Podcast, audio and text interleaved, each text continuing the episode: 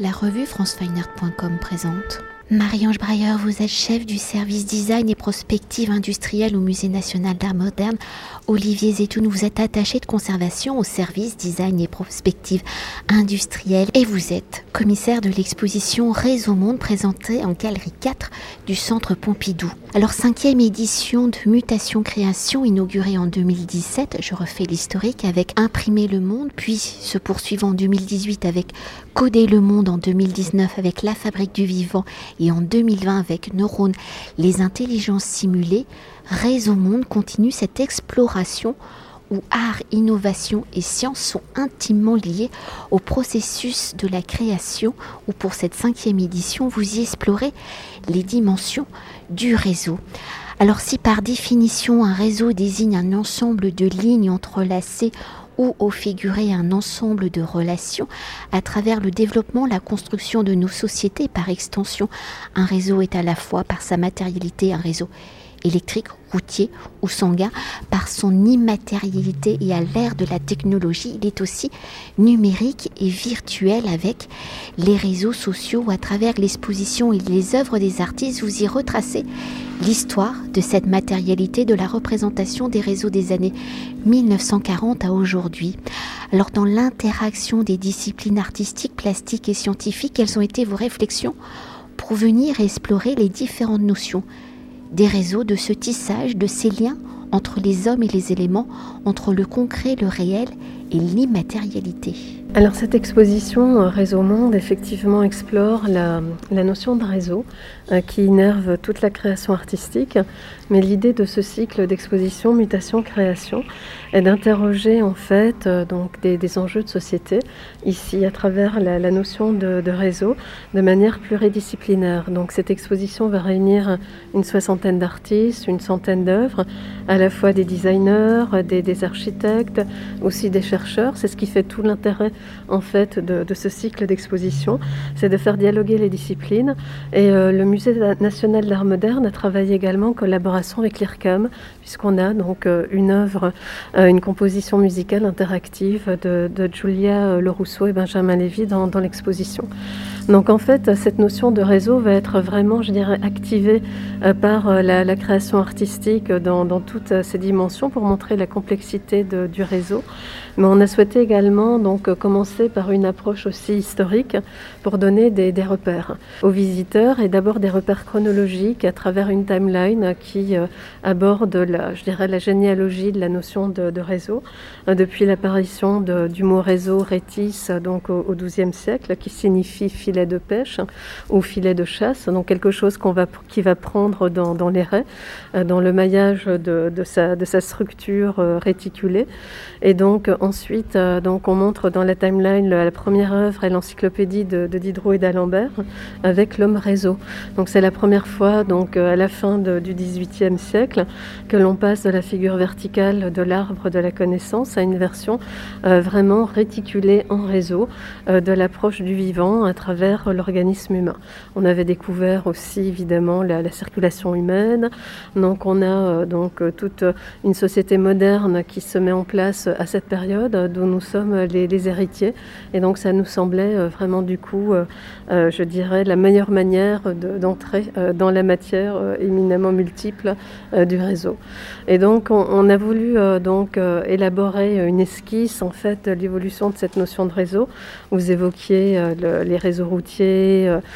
qui en fait ont été vraiment prédominants au 19e siècle, qui est le siècle des, des, ingénieurs, de la planification urbaine. Et on va se mettre en place tous les réseaux mécaniques d'infrastructures Hein, donc euh, voilà, les réseaux fluviaux, ferroviaires, euh, etc. Et puis euh, ensuite, au début du XXe siècle, se produit une autre, un autre bouleversement qui est l'arrivée de la quatrième dimension, de la notion de, temps dans la création artistique, d'espace-temps qui, vont, qui va profondément affecter la création des, des, artistes. Et puis, on va voir aussi l'arrivée de l'électricité qui va donc amener une première dimension immatérielle en fait à cette notion de, réseau. Et donc finalement l'exposition va explorer tout le temps, je dirais, ce va-et-vient entre le réseau matériel et le réseau immatériel,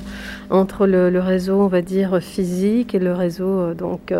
non physique, entre la dimension du cognitif, la dimension du physique. Et cette idée d'articulation entre le matériel et l'immatériel va se retrouver dans l'après-guerre où on aura le bouleversement induit par euh, la société de l'information. Et c'est la première section de l'exposition qui est historique. Ça nous semblait important de commencer par là euh, parce que dans, les années 50 euh, se développe ce qu'on appelle la cybernétique, qui est une théorie de la communication élaborée à partir de la théorie de, l'information. Et on va voir que les, productions artistiques vont effectivement être aussi largement irriguées par ces nouvelles théories de l'information. Et donc on, voit se mettre en place en fait une économie mondiale de la société, une économie planétaire qui va se retrouver dans des utopies aussi architecturales qui évoquent donc la ville ou le, voilà, la notion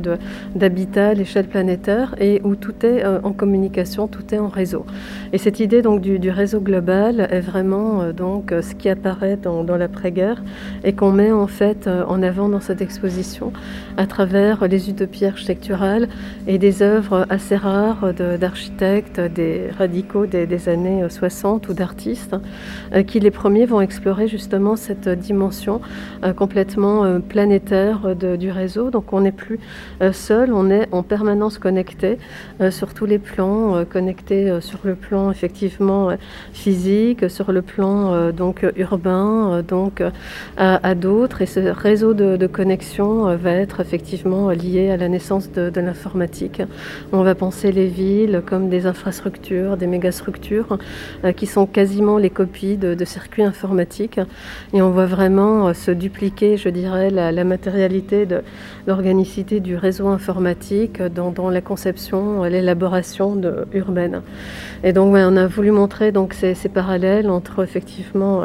euh, théorie de, l'information, naissance de l'informatique, et puis modélisation de, des villes sur ces mêmes principes de connexion, d'irrigation, de, flux à l'époque de, l'apparition de, tout ce qui va être électro, électronique et puis ensuite arriver à, l'ère du numérique. Donc euh, voilà, donc c'est le début de, l'exposition. Puis euh, je laisse euh, Olivier peut-être parler de cette autre dimension qui, va être justement après bah, l'arrivée du numérique évidemment et des bouleversements induits par ces technologies numériques. Oui, en effet, après du coup l'utopie euh, émancipatrice du réseau, euh, l'exposition poursuit son chemin jusque dans euh, les réseaux numériques contemporains qui finalement irriguent notre expérience quotidienne et notre expérience du contemporain. Alors c'est véritablement au jour le jour de nouvelles plateformes. Le réseau semble s'être transformé en plateforme, voire même parfois en plateforme de contrôle. Donc dans cette seconde section de l'exposition, nous montrons la manière dont les artistes vont élaborer un cadrage critique autour de cette question du réseau qui semble de plus en plus liée euh, à une structure de pouvoir, une structure ubiquitaire, marchande, centralisée, euh, qui annonce finalement la société de surveillance qui émerge dès le début des années 2000. À ce titre, on présente une œuvre très intéressante de Jill Majid, cette artiste américaine qui, en 2000, va installer une caméra de surveillance sur euh, sa chaussure et filmer sous sa jupe, en fait, jusqu'à son intimité, surveiller le corps, le corps humain. Donc, on se retrouve à nouveau dans, une, dans un corps qui est dans l'emprise du réseau,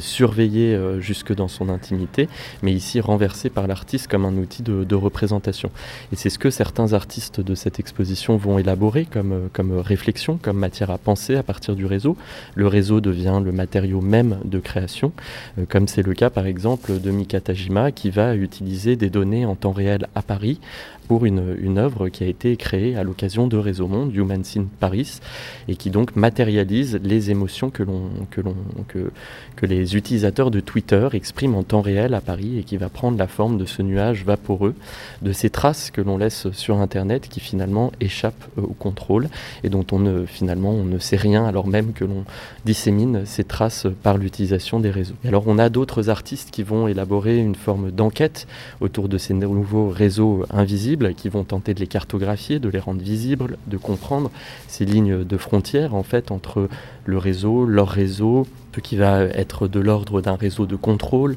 d'une rhétorique liée à la centralisation et à la décentralisation. On a des artistes par exemple comme Simon Denny ou Louise Drull qui se plongent dans la blockchain et qui vont euh, nous permettre de voir aux visiteurs euh, comment de nouvelles rhétoriques commerciales, marchandes, tentent d'utiliser l'utopie première du réseau Internet, euh, celui d'un réseau décentralisé, ouvert à tous, comment ces utopies sont aujourd'hui réinterprétées par des techniques marketing, politiques autour de la blockchain. On a également une petite section assez importante dans cette, cette partie de l'exposition autour du net art, avec des œuvres de Jody ou de East Bunting, qui sont ces pionniers euh, dans les années 90, au milieu des années 90, à avoir été parmi les premiers à interroger cette dimension critique et politique euh, de l'émergence d'Internet et des cultures, euh,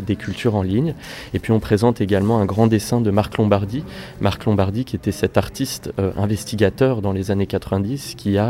qui s'est plongé en fait dans les scandales politico-financiers américains, qui lient la sphère politique et la sphère économique, et qui a tenté de réaliser ces cartographies, ces diagrammes où l'on voit tout ce réseau invisible de pouvoir se matérialiser euh, sous nos yeux, sous la forme de ces dessins. Et puis on poursuit l'exposition à travers euh, d'autres formes de définition possible du réseau. À nouveau, finalement, on revient peut-être à cette dimension originelle du vivant, le réseau du vivant. Ici, c'est les réseaux du vivant qui sont explorés par certains artistes et créateurs, designers également, qui, euh, à travers des installations, à travers euh, des œuvres, à travers des, des œuvres qui font figure d'enquête,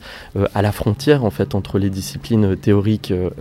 et artistiques, vont interroger cette nouvelle propriété de connexion qui est celle du vivant à travers cette interconnexion de toutes les espèces entre elles, qu'elles soient humaines ou non humaines, naturelles, vivantes ou artificielles et synthétiques. Donc à ce titre, on a une grande installation qui a également été créée pour, pour l'exposition, comme c'est le cas de plusieurs installations dans Réseau Monde, une installation de Drift, euh, ce duo de designers qui euh, a créé, euh, repris la forme d'une nuée d'oiseaux en plein envol, et par un algorithme, en fait, ces petites lumières reproduisent le mouvement du groupe collectif euh, des oiseaux qui interagit en fait avec le public. Donc on a cette confrontation de plusieurs réseaux, de plusieurs interactions qui s'élaborent et on a d'autres œuvres qui vont donner la voix finalement aussi bien aux machines, à l'intelligence artificielle qu'à certaines entités vivantes, euh, qu'on aille donc euh, des réseaux microbiens jusqu'au réseau des forêts, des arbres, comme par exemple le studio Format Fantasma. On a également d'autres œuvres qui nous donnent une idée de cet œil de la machine, comme celle de Trevor Paglen, qui tente euh, tant bien que mal d'observer le vivant et d'observer des formes non humaines.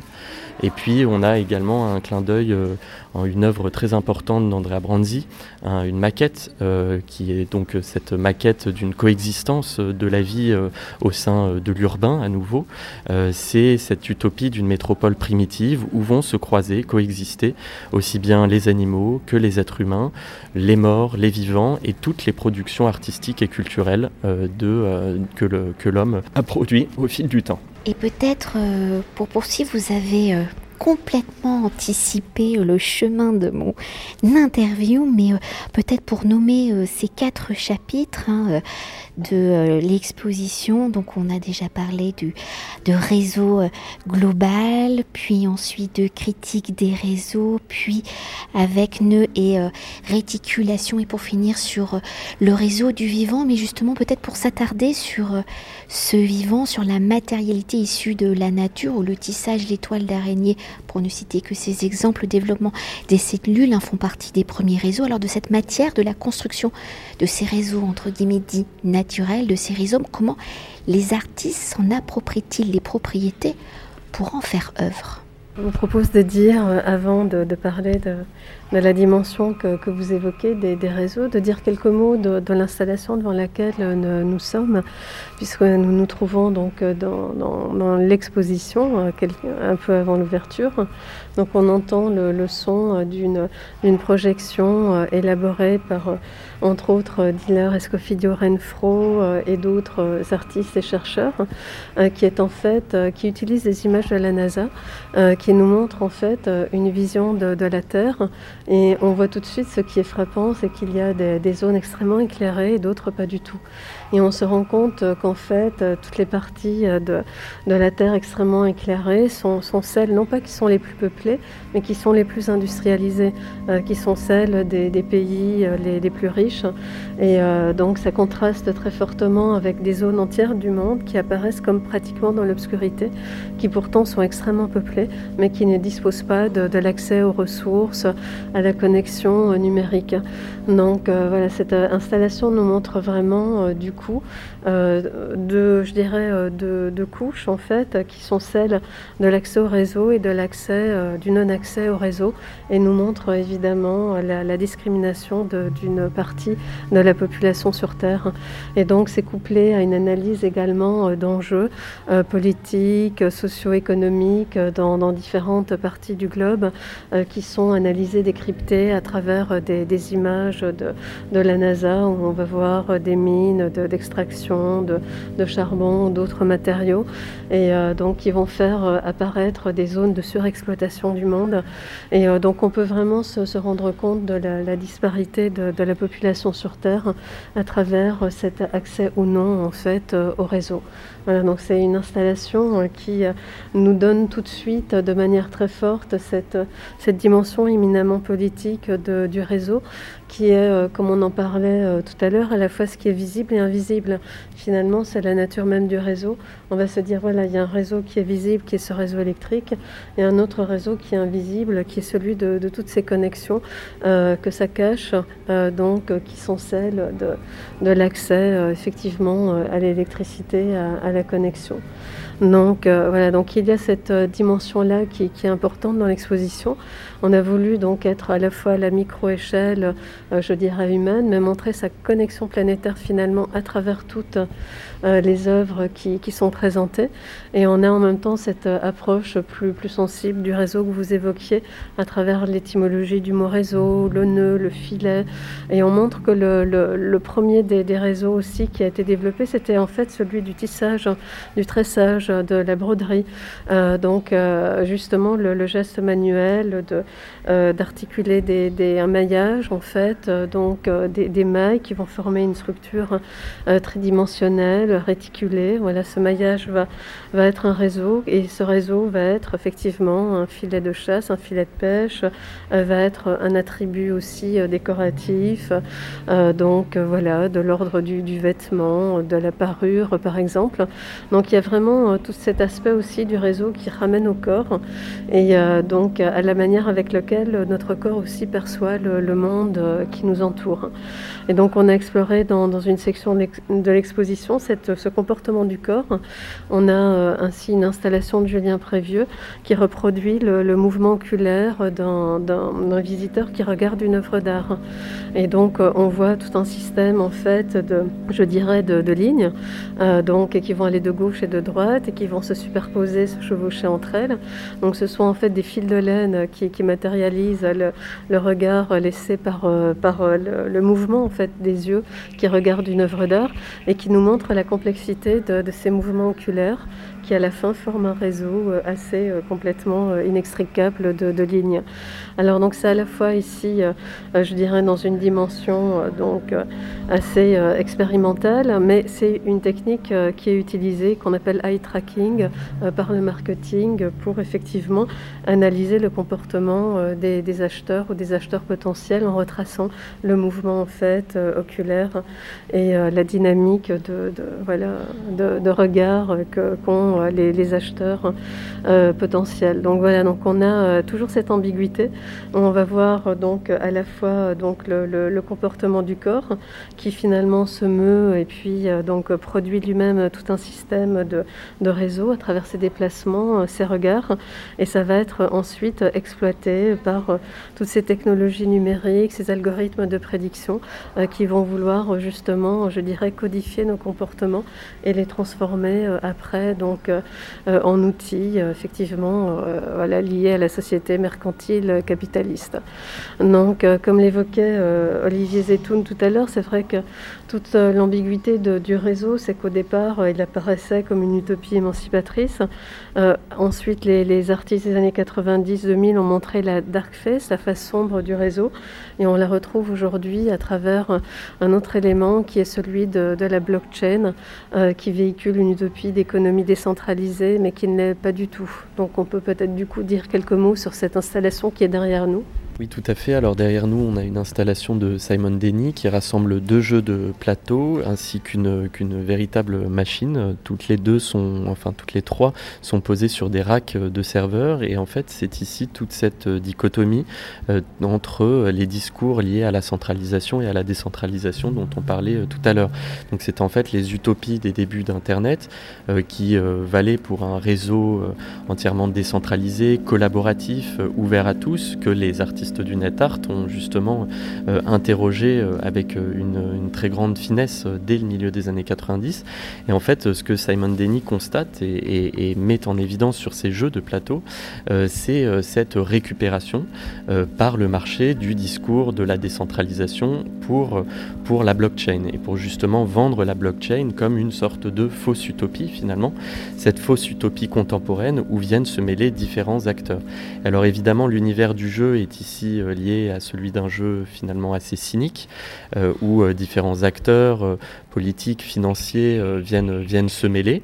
c'est des plateaux de jeux qui sont issus du Game of Life. Donc Game of Life était un jeu de société qui a été élaboré et créé à la fin du 19e siècle, réédité dans les années 60, où on avait la possibilité de mener son parcours de vie, de l'école jusqu'au premier emploi, au mariage et jusqu'à la tombe. Et donc on a vraiment cette, cette réflexion très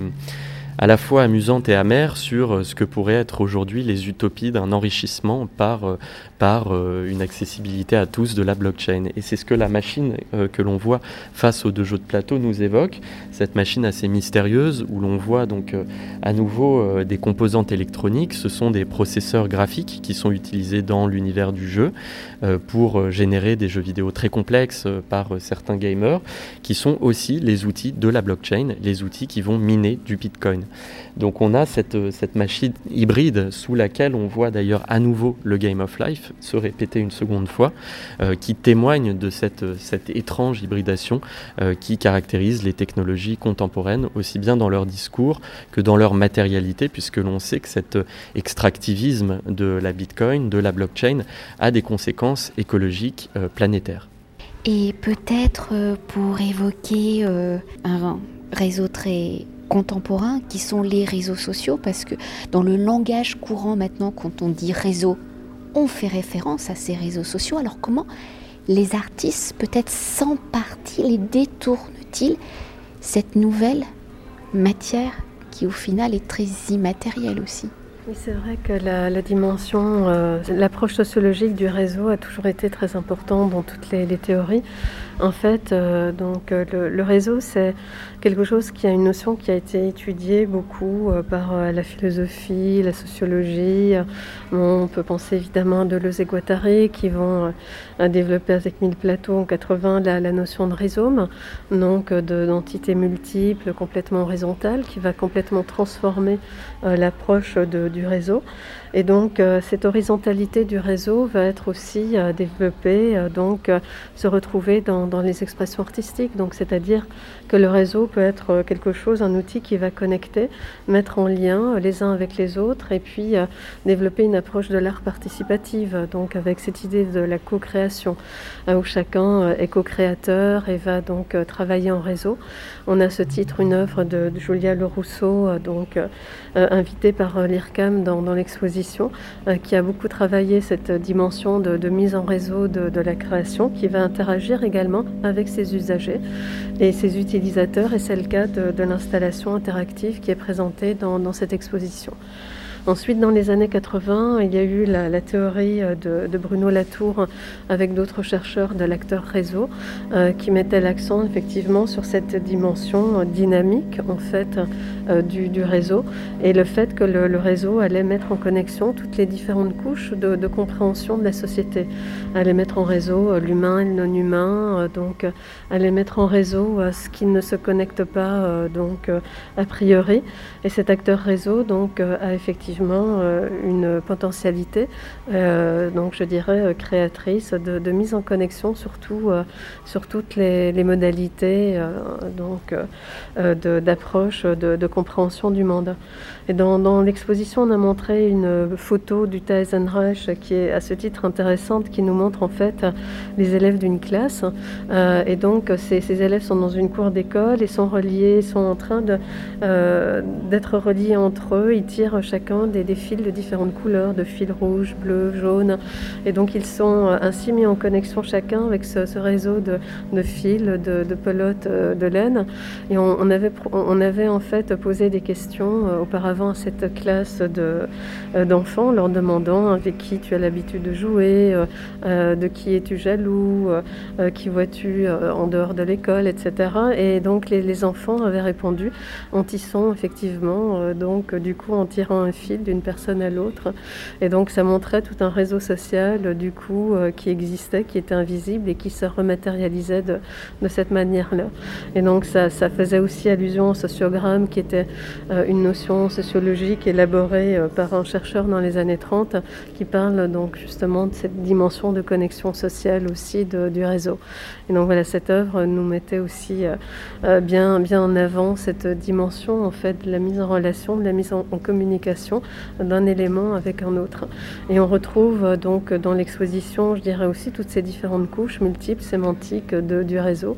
On se rend compte voilà, qu'il y a la, la connexion entre le visible l'invisible, le matériel, le numérique, mais fondamentalement également euh, la connexion entre nous comme individus, euh, une entité effectivement euh, planétaire dans laquelle nous, nous sommes impliqués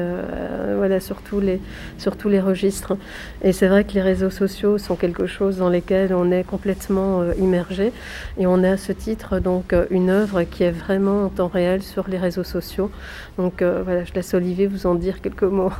Oui, effectivement, cette œuvre de Mika Tajima, Humans in Paris, qui euh, retranscrit euh, les sentiments exprimés en temps réel à Paris euh, sur Twitter, en fait. Donc, on est face à cette grande installation qui est ce nuage vaporeux qui va changer de, de couleur, de vitesse,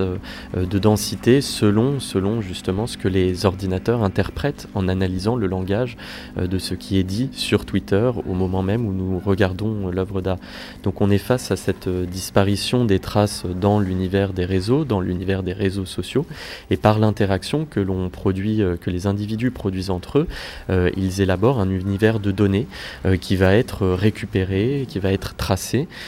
pisté, sans même que l'on que l'on s'en rende compte. Et donc c'est vraiment cette œuvre-ci de Mika Tajima qui est d'ailleurs entrée dans les collections récemment, qui nous met face à ce nouveau portrait du réseau finalement, un portrait que nous auto-créons, que nous auto-générons et dont finalement la forme même nous échappe puisque nous n'avons pas forcément forcément la main dessus. Et l'idée de, toute cette euh, traçabilité des données, évidemment, dont on a beaucoup parlé, euh, c'est celle des technologies prédictives, de euh, comprendre, circonscrire les comportements collectifs qui s'exprimeraient sur les réseaux sociaux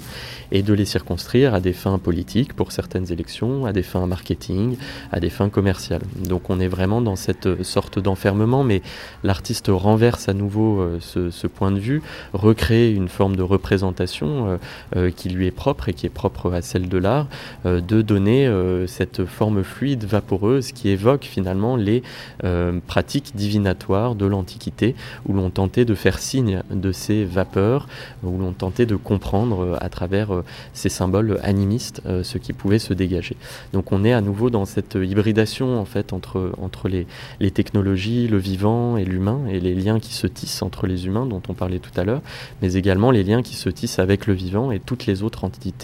euh, du vivant, euh, qu'elle soit non humaine, synthétique, euh, naturelle. Et donc à ce titre, on a plusieurs, plusieurs travaux d'artistes sur le mode de l'enquête, comme on le disait tout à l'heure, le studio Format Fantasma qui donne la voix aux arbres en confrontant une vidéo qui a été élaborée avec le philosophe Emmanuel Ecochia, en confrontant cette vidéo à des échantillons de bois qui viennent du Muséum d'histoire naturelle de Paris. Ces échantillons de bois datent de la fin du 19e siècle jusqu'au début des années 30. Ce sont des échantillons de bois coloniaux qui marque l'élaboration d'un monde à une période historique précise, de l'exploitation du vivant, de sa circulation par des réseaux commerciaux où les forêts ne deviennent plus qu'un matériau à exploiter, celui du bois. Et donc la, vidéo que l'on a en vis-à-vis euh, propose un nouveau point de vue, un nouveau récit, où la voix serait donnée au vivant lui-même, comme c'est le cas également de l'artiste Jenna Sutela, qui opère une sorte de synthèse très importante entre le technologique et le, vivant, puisqu'elle va donner la voix, euh, littéralement,